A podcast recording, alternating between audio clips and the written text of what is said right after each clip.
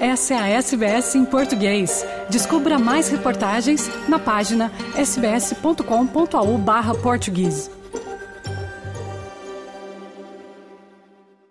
É, Fernando e ouvintes da SBS, foi uma negociação difícil, complexa, demorou 10 dias, mas agora já há bases para acordo maioritário, embora provavelmente sem unanimidade. Os dois maiores partidos em Portugal, PS no centro-esquerda, PSD no centro-direita, acordaram um texto conjunto que condena o ataque do Hamas a Israel, mas que ao mesmo tempo também pede que não seja cortado acesso a bens essenciais aos palestinianos de Gaza. Há consenso para que esta declaração venha a ser aprovada como posição maioritária do Parlamento Português. Estes dois maiores partidos acordaram que se deve manifestar apoio a todos os esforços que procuram alargar o círculo de paz na região e acautelar as aspirações nacionais dos povos israelita e palestiniano, através da resolução do conflito israelo-palestiniano pela via da paz, do respeito à autodeterminação dos povos e do respeito integral pelos direitos humanos, com base na solução, e este é um ponto fundamental,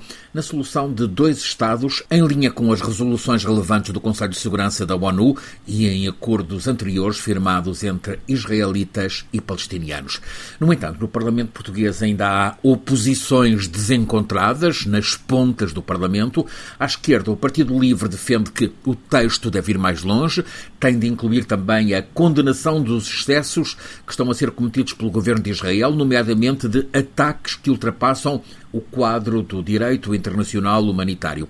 O Chega ainda está, por isso, a decidir o sentido de voto. Poderá ser abstenção. Na direita, da direita política, o Partido Chega entende que tem de ficar claro que quem começou esta guerra foi o Hamas, que este é um grupo terrorista e que está a atacar um Estado que tem um governo eleito, legítimo e cujos civis foram atacados sem razão, dando o direito a Israel para intervir militarmente e neutralizar a ameaça. Por agora, continuam as negociações entre os nove partidos no Parlamento Português, mas é improvável que venha a ser conseguida unanimidade no modo de a Assembleia da República, ou seja, o Parlamento de Portugal, expressar pesar e condenar o que está a acontecer na Terra Santa.